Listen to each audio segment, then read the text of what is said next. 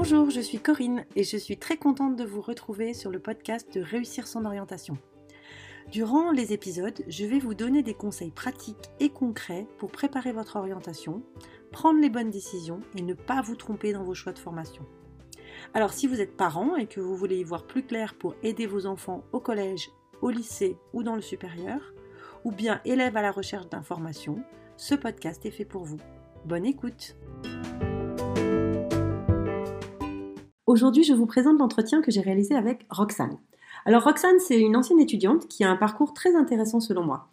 Euh, d'abord, après son bac, elle a commencé une classe prépa scientifique et ensuite elle s'est réorientée en BTS tourisme, donc c'est pas forcément commun. Et donc elle va nous expliquer un peu sa décision et surtout sa démarche pour trouver une nouvelle formation qui lui a beaucoup plus convenu. Ensuite, après son BTS, elle a décidé de faire une licence pro euh, et elle a fait cette licence professionnelle en alternance. Là aussi, elle va nous expliquer comment elle s'y est pris pour trouver son contrat, parce que croyez-moi, ça n'a pas forcément été facile. Et aujourd'hui, Roxane a obtenu un visa vacances-travail. Elle est au Canada, plus particulièrement à Toronto, et elle va nous parler de sa nouvelle expérience. Alors vous comprenez que réorientation, alternance, visa vacances-travail, j'avais forcément envie de m'entretenir avec Roxane et de partager son expérience avec vous. J'espère que ça va vous plaire. Bonne écoute. Bonjour Roxane. Bonjour. merci beaucoup d'avoir accepté mon invitation. Avec plaisir. Euh, comme je te disais juste avant, en fait, je parle de ton cas assez souvent et de toi assez souvent, puisque tu étais dans ma promo, euh, tu as eu ton BTS en 2021. Et euh, voilà, je trouve que ton parcours, il est assez intéressant. Et donc, je me suis dit que plutôt que de parler de toi à chaque fois à mes élèves, j'allais t'interroger en direct, te poser des questions, et comme ça, je pourrais partager ton expérience et tu pourras partager ton expérience. Très bien, ça me va. Super. Alors, est-ce que tu peux euh, peut-être commencer par euh, bah, nous dire qui tu es et puis un petit peu parler, commencer peut-être, euh, bah, commencer depuis le début, c'est-à-dire en terminale, ce que tu as fait comme bac et comment ça s'est passé pour toi? Ok. donc, du coup, moi, là, j'ai 22 ans. donc, j'ai été diplômée du BTS en 2021. ce qui fait que j'ai eu mon bac en 2018, si je ne dis pas de bêtises. donc, j'ai fait un bac scientifique en section sciences de l'ingénieur. Euh, et suite à ça, je me suis orientée vers une euh, classe préparatoire aux grandes écoles d'ingénieurs. C'était un peu la suite logique parce que euh, j'étais bonne en cours, ça m'intéressait, les cours que j'avais m'intéressaient et j'avais de grosses facilités. Donc potentiellement, j'avais la capacité de prétendre à des très grandes écoles d'ingénieurs. donc, je me suis orientée vers une classe préparatoire que j'ai quittée trois mois après la rentrée pour faire un service civique qui m'a permis de terminer l'année scolaire, le temps de me réorienter et de faire mon BTS tourisme. Euh, voilà. Et donc, j'ai fait un BTS tourisme et ensuite, j'ai enchaîné sur une licence professionnelle euh, dans l'événementiel. Donc, en fait, ce que j'entends, c'est quand même, quand tu étais en terminale, tu avais eu une réflexion par rapport à ton orientation. Complètement. Quand, j'ai été diplômée de mon bac et, euh, que je suis rentrée en prépa, j'avais euh, tout un plan euh, de vie. j'avais, en fait, j'avais déjà démarré mon orientation dès la seconde puisque j'avais décidé de, de, rentrer en première sciences de l'ingénieur, ce qui veut dire que j'avais pas de SVT. J'avais seulement des sciences de l'ingénieur et l'idée, c'était déjà de viser une grande école d'ingénieur. Euh, donc oui, j'avais, j'avais totalement un plan dans la tête pour, pour mes cinq années post-bac. D'accord. Donc un plan que tu avais décidé toute seule avec l'aide de tes profs, de tes parents. ça s'était passé comment ta, tes recherches d'orientation? Alors je pense que l'idée venait vraiment de moi. Encore une fois, j'avais beaucoup de facilité aussi, donc je, je, savais et on me disait, les professeurs comme, comme mes proches euh, me faisait comprendre aussi que j'avais cette capacité-là. Donc, euh, euh, bien sûr, j'ai été aidée. mes parents m'ont emmené visiter des écoles et tout ça. mes profs, bien sûr, m'ont aidé à, comprendre comment ça fonctionnait, comment fonctionnaient les concours, quel était l'intérêt de la classe prépa. mais je pense que l'idée venait vraiment de, moi. Je pense que j'ai été soutenue, mais personne ne m'a donné l'idée. En tout cas, je, je ne pense pas. Donc, tu as commencé ta prépa. Et j'ai commencé ma prépa et, j'ai changé d'avis. D'accord. Alors tout de suite, comment ça s'est passé? Quand est-ce que tu t'es dit, oulala, là là, je suis pas à ma place là? Euh, Je pense que je pense que ça a commencé plus tôt que que ce que j'ai en tête. Là, j'aurais tendance à dire qu'il s'est passé à peu près deux mois avant que la réflexion change. Mais euh, je pense que j'ai fait un peu de, une petite période de déni avant. À mon avis, dès la rentrée, je l'avais en tête. Euh, les cours continuaient à m'intéresser. je m'en sortais, j'étais pas première de la classe, mais j'étais pas dernière non plus, ce qui est déjà pas mal en prépa, parce que c'est très compliqué. Mais en fait, j'ai réalisé, je pense qu'à peu près au bout de deux mois, j'ai commencé à, m'avouer à moi-même que j'étais pas à ma place. J'ai réalisé que j'aimais les cours, mais que les, débouchés ne m'intéressaient pas du tout. Et certes, j'adore les maths, mais j'ai pas envie d'en faire ma vie. donc voilà, donc je pense que ça a mis à peu près deux mois à ce que j'ose envisager l'idée que je m'étais trompée. Donc là, tu oses envisager l'idée, mais tu oses toute seule, quoi. Est-ce que tu en parles déjà à, tes à, ta famille, à tes parents, enfin à tes, à tes, oui, tes parents, tes profs euh, non, au début, j'en parle pas. Ça ne m'aide pas parce que je vais de plus en plus mal. Euh, je suis à l'internat, je pleure tous les soirs. Euh, c'est compliqué. et puis, je, je, commence malgré tout, même si j'en parle à personne, je commence à me renseigner sur ce que je pourrais faire à la place. Euh, je commence à découvrir, euh, je découvre le fonctionnement du service civique. Je me rends compte qu'il y a des services civiques qui commencent en janvier et qui me permettraient de terminer l'année scolaire. Et euh, c'est une fois que j'ai eu cette idée-là que j'ai commencé à en parler à mes parents en premier, qui ont eu peur, évidemment. Forcément, parce que bah, j'étais encore assez jeune, donc c'était encore compliqué de savoir, de connaître ma capacité à rebondir. Et euh, j'étais en train de, dire que je voulais abandonner euh, euh, une, une, formation dans, dans l'élite, parce que c'est ce qu'on nous dit dans ce genre de formation, c'est qu'on est l'élite de la science. Et j'abandonnais ça pour rien, si ce n'est un service civique de six mois. Donc, très compliqué. ma maman m'a payé des séances de psy pour être sûre que je faisais le bon choix. Et en fait, j'ai pas eu besoin de beaucoup de séances pour être sûre, mais c'est juste que je l'ai vécu comme un échec. Donc c'est ça qui était difficile. Et c'est ça qui faisait que euh, mes proches s'inquiétaient aussi parce que moi, j'avais beau savoir que j'étais pas à ma place, j'avais quand même en tête que bah oui, j'abandonnais quand même quelque chose d'assez prestigieux. Et euh, c'est pas forcément facile. mais non, c'est sûr, c'est clair. Et il faut du courage. On en avait déjà parlé, mais il faut du courage, c'est sûr. Oui. Mais ça, je m'en suis rendu compte beaucoup plus tard. J'avais l'impression d'être lâche en partant et c'est bien plus tard que j'ai compris que c'était courageux en fait.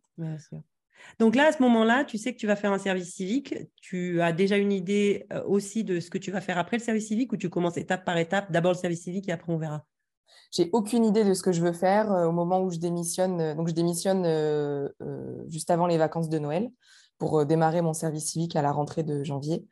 Euh, je ne sais pas du tout ce que je vais faire après. Euh, par contre, je, m'engage auprès de moi-même, mais aussi auprès de mes parents, à faire un vrai travail d'orientation, euh, notamment en allant dans, des centres d'orientation, mais aussi grâce à une connaissance de ma maman qui travaille à, à l'Association pour l'emploi des cadres. Et donc, je suis allée voir, qui m'a aidé à faire voilà, des tests de personnalité, des choses comme ça, pour, pour réfléchir la question d'une autre manière que que, la méthode que j'ai eue au lycée pour m'orienter, en fait. D'accord. Et ton service civique, tu l'as fait dans quoi? Alors, j'ai fait mon service civique dans une école euh, primaire, euh, mhm. maternelle et primaire, pardon. Euh, j'avais déjà une expérience avec les enfants parce que j'ai bah, passé mon BAFA quand j'avais 17 ans, j'ai fait des colonies de vacances, des centres aérés, tout ça. Et donc, j'étais, je gérais la bibliothèque de l'école et j'accueillais les enfants par groupe pour faire des activités, tout ça, sur le thème du livre. D'accord. Et donc là, tu étais contente, ça te plaisait? Là, j'adorais, j'étais complètement dans mon élément. Euh, je travaillais euh, en autonomie, mais aussi euh, en collaboration avec les, instituteurs qui, me parlaient de leurs projets, tout ça. et j'avais déjà plus de doutes sur le fait que j'avais bien fait de partir. et puis peut-être déjà, tu commençais à te dire que les projets, finalement, c'était travailler avec des gens qui montent des projets, c'était intéressant. C'est ça. Mais après, ça, c'est quelque chose. Euh, enfin, travailler en équipe, monter des projets aussi, quand on est ingénieur, euh, c'est ce qu'on fait. Mais... Oui, bien sûr. Mais là, j'étais beaucoup plus à ma place. D'accord. Et donc, euh, tu fais ce travail sur l'orientation et là, tu décides de venir en BTS. Voilà, je me dis, à l'issue de ce travail d'orientation, ce qui ressort, c'est le tourisme et l'événementiel. je fais rapidement quelques recherches et je me rends compte que dans le secteur public, en tout cas, il n'y a pas de BTS événementiel, donc je décide d'aller en BTS tourisme. Je vois qu'en plus, il y a un module événementiel et que ça ne me ferme pas la porte pour une licence derrière. Donc, euh, je pars en BTS. Et là, tes parents, tu quittes là même la prépa pour aller en BTS, ils disent quoi? Ça va mieux. À partir du jour où je suis acceptée au BTS, euh, je pense qu'ils sont soulagés parce que ça y est, j'ai un plan, je sais où je vais, je reprends des études, j'ai rebondi comme promis, entre guillemets. Et euh, ils m'ont jamais euh, fait comprendre que, euh, que j'avais pas, pas d'avenir parce que j'avais quitté l'élite. c'est bon, j'ai un plan, donc ça, ça les rassure.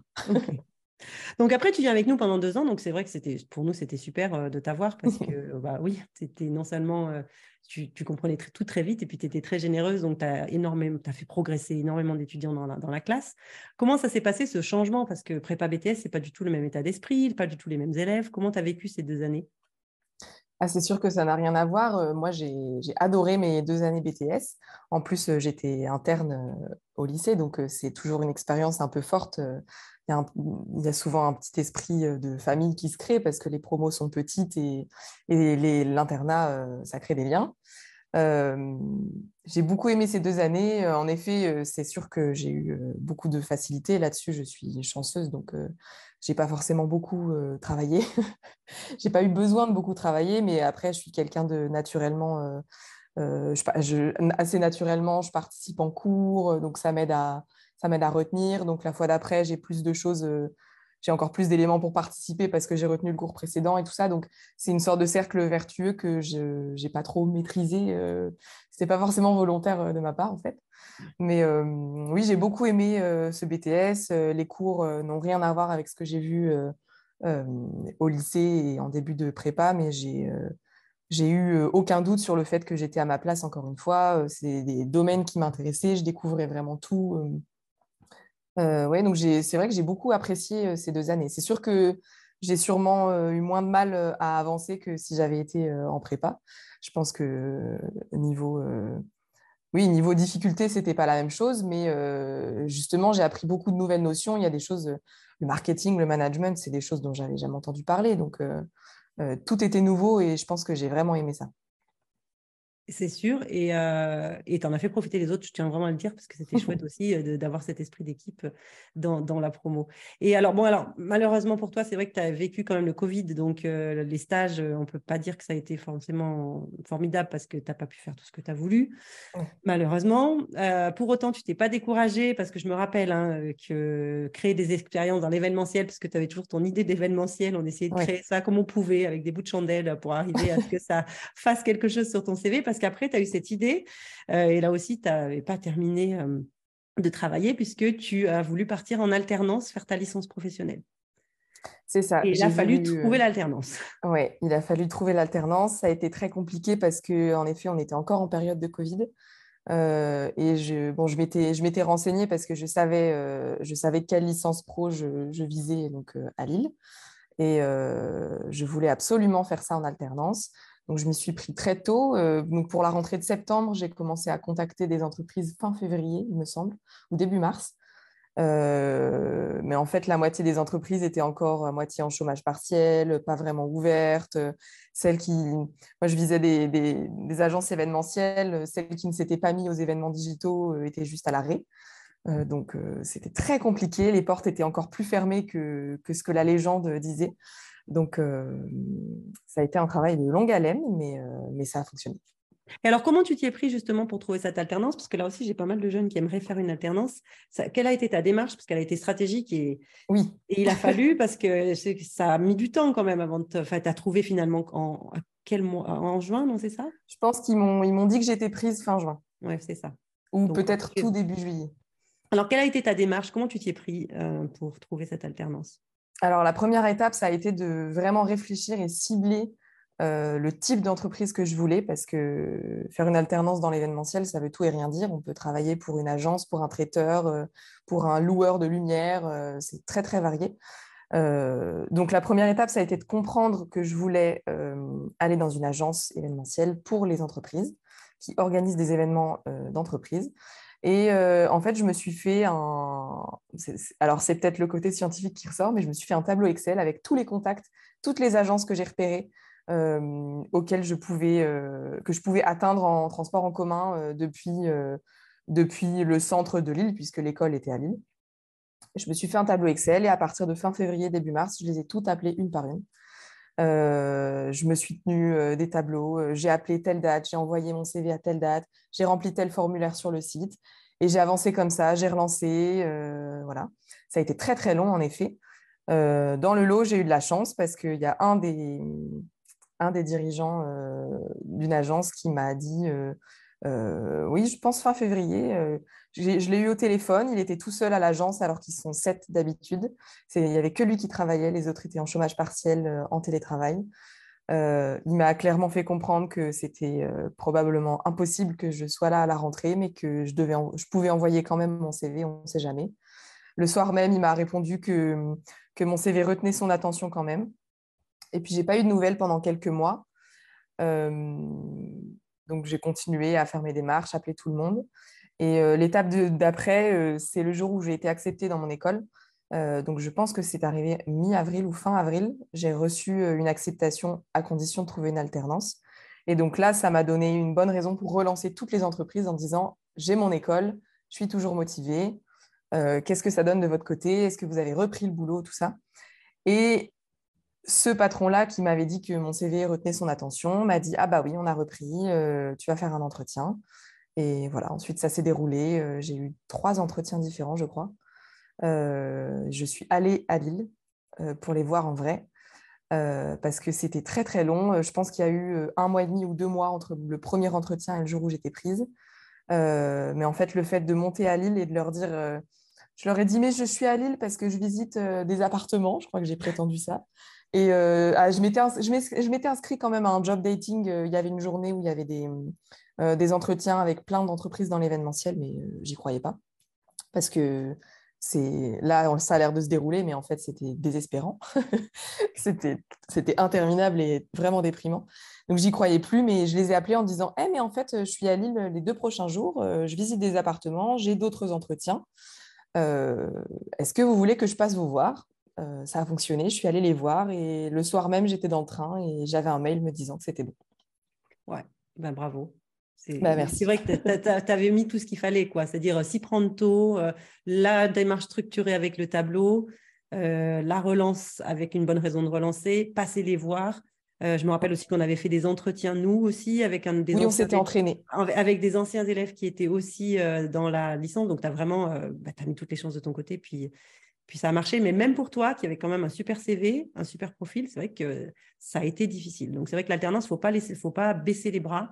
Quand oui. on, en veut une, ça peut prendre très très très très longtemps. Mais c'est ça. En fait, il faut jamais abandonner. Et d'ailleurs, euh, euh, je pense que c'est pas suffisamment euh, connu.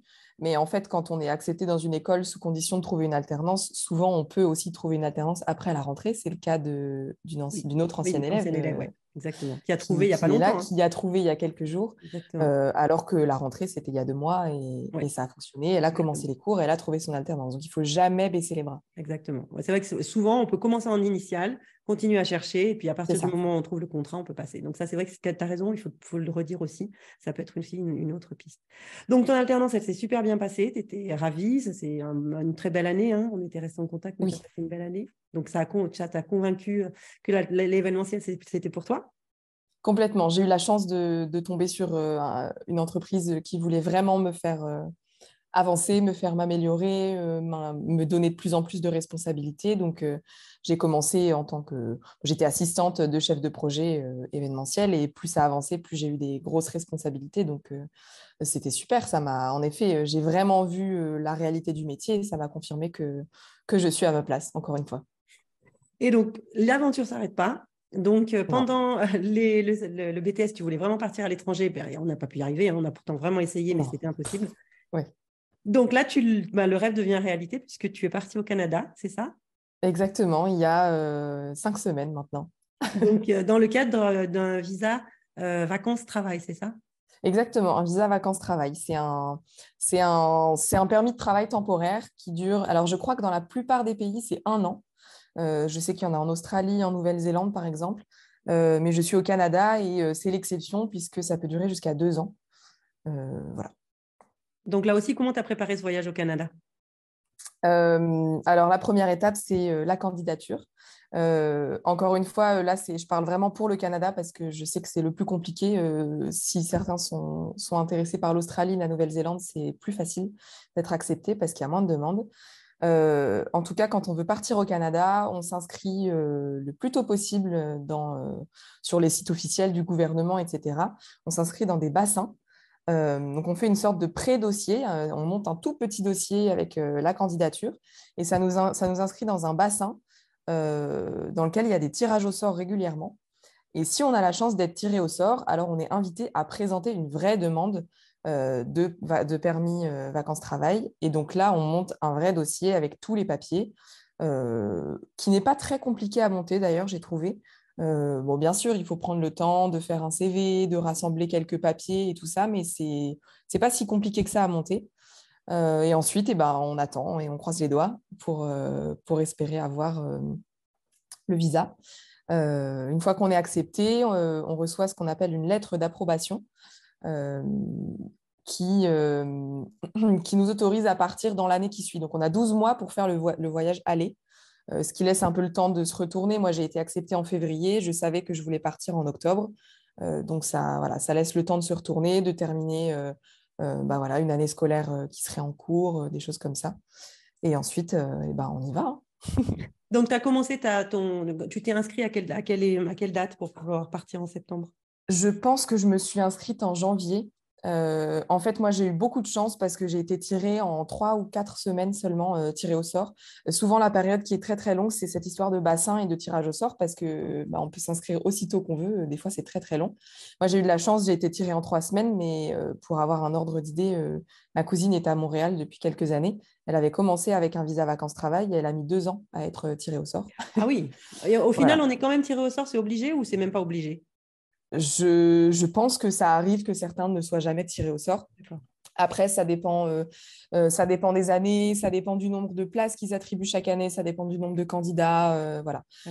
en tout cas, encore une fois, c'est une démarche dans laquelle il faut, faut s'accrocher. Si on sait pourquoi on y va, il faut, il faut ne pas baisser les bras euh, donc moi, oui, j'ai eu de la chance, j'ai été tirée très très tôt au sort, donc euh, ça s'est passé comme je l'espérais. Mais donc je m'y suis pris en janvier pour septembre, en me disant comme ça, peut-être que ça mettra six ou neuf mois, mais, euh, mais au moins j'ai du temps, j'ai des plans, voilà. D'accord. Et donc on disait juste avant là que tu avais quand même mis un peu d'argent de côté pour pouvoir commencer ton voyage, c'est ça? Oui, alors de toute façon, légalement, euh, parce qu'on a donc une lettre d'approbation, mais le, vrai visa, le tampon sur le passeport, on l'a euh, le jour J en arrivant euh, à l'aéroport. légalement, je crois qu'il faut avoir 2500 dollars canadiens sur ses comptes. en fait, moi, j'ai mis beaucoup plus de côté parce que j'avais peur de ne pas trouver tout de suite de travail et je suis à Toronto, qui est une ville très chère, pour les logements, pour la nourriture, pour les transports en commun, tout est cher. Donc oui, je pense que c'est vraiment important d'avoir des sous de côté euh, bien plus que ce qui est demandé euh, pour avoir le visa. Et là, tu viens de trouver un travail. Et là, ça y est, j'ai trouvé un travail, euh, je commence demain. dans l'événementiel en plus. Dans l'événementiel, dans ma branche, c'était l'objectif, donc victoire. Ouais, non mais c'est super, très bien. bah, écoute, je te souhaite une bonne continuation. Et après, donc le projet, on verra, c'est ce qu'on disait avant, hein. peut-être tu restes, peut-être. Mais tu veux continuer tes études ou tu verras pour l'instant, tu as plutôt envie d'aller travailler? Non, Dans l'idée, c'est plutôt de travailler parce que si si je, si je reste dans ce plan-là, de rester dans l'événementiel, euh, je n'ai pas besoin d'aller plus loin dans mes études. C'est un domaine dans lequel euh, une licence professionnelle avec une alternance, euh, ça suffit. et un master ne m'apporterait pas forcément beaucoup plus dans ce domaine-là. Donc, à moins de vouloir me spécialiser, je ne devrais pas avoir besoin de reprendre des études. Après, tu peux toujours faire un master après. Voilà, je ne suis pas du tout fermée à l'idée. si, si je veux me, me, spécialiser dans quelque chose, je ferai un master. je ne suis pas fermée à l'idée. En plus, au Canada, c'est quand même assez courant que les jeunes euh, fassent une pause dans les études, travaillent et reprennent des études euh, plus tard. Donc, ça, c'est même assez logique euh, en tous les Complètement. Bah, ce n'est pas la même logique ici parce que les études coûtent très cher. Donc, ça arrive souvent que certains s'arrêtent pour travailler et financer les deux ou trois dernières années qui restent. Exactement. Super. Bon, bah, écoute, très bien. Juste pour finir, j'avais envie de te poser deux questions. déjà, tu leur dirais quoi aux élèves que j'accompagne pour qu'ils trouvent leur orientation? Je pense que ce que je leur dirais euh, qui me tient le plus à cœur, c'est n'ayez pas peur de vous tromper. Euh, l'orientation, c'est super important. Forcément, ça définit beaucoup de choses pour l'avenir, mais on n'est jamais coincé et il n'est jamais trop tard pour changer d'avis. Euh, et renseignez-vous sur tout, sur tout ce qui pourrait vous intéresser. ne restez pas coincé sur les quelques matières que vous avez au lycée parce qu'il existe tellement plus. c'est clair. Et est-ce que toi, tu as eu une erreur que tu as vue chez d'autres personnes ou que tu as vécu en matière d'orientation, hormis, euh, enfin, c'était pas vraiment une erreur, mais est-ce que tu as, d'autres choses comme ça où tu te dis, oh zut, euh, j'aurais peut-être dû faire autrement? Bah, Alors, pour ma part, je pense que l'erreur, ça a été de. Peut-être que j'ai pas assez remis en question la filière dans laquelle j'étais au lycée. Et l'erreur que j'ai fait aussi, c'est que je me suis beaucoup renseignée sur les études mais pas forcément sur les métiers et sur ce, que ça, sur, ce sur quoi ça débouchait concrètement. Donc oui, je pense que l'erreur à éviter, c'est euh, on peut aimer un cours, mais ne pas vouloir en faire son métier. Et je pense que c'est vraiment important de réfléchir à concrètement qu'est-ce qu'on fait au travail quand on sort, je ne sais pas, quand, bah voilà, quand on sort d'une école d'ingénieur, qu'est-ce qu'on fait au travail? Quand on sort d'une licence pro dans l'événementiel, qu'est-ce qu'on fait de ces journées? Comment ça marche? Est-ce qu'on travaille euh, en équipe? Est-ce qu'on travaille seul? Est-ce qu'on est en autonomie? Est-ce qu'on est guidé? Euh, Je pense qu'il faut essayer d'avoir une approche euh, pas que sur les matières, mais aussi sur la manière dont on veut travailler. Mmh. c'est peut-être l'erreur qu'on a encore au lycée, je pense. Super, très bien. Bah, écoute, merci beaucoup. Euh, si jamais euh, j'ai des élèves qui trouvent que ce que tu leur as dit, ça résonne chez eux et qui veulent te contacter, euh, c'est possible de te contacter peut-être par Instagram, par exemple? Bien sûr, pas de souci, faut pas hésiter je suis là. Bien. Bon, bah, écoute, je mettrai ton, ton contact alors euh, aussi euh, dans les notes de l'épisode. Je te remercie beaucoup d'avoir pris du temps pour moi, Roxane, et pour les autres aussi. Et je pense que oui, tu as un parcours très inspirant et je suis tellement contente. Et moi, je ne suis pas étonnée que la chance soit arriver très vite parce que le Canada, bon sang, pendant deux ans, tu as vraiment tout fait pour y aller. Donc, euh, c'était quand même le moment d'y aller maintenant. Donc, donc, bravo et c'est bien mérité. Merci Super. beaucoup. Bon, bah écoute, euh, à, très bientôt. Je prendrai tes nouvelles. Euh, de toute façon, je te suis et c'est toujours un plaisir euh, de discuter avec toi. Au avec plaisir. À bientôt. Au revoir. Au revoir.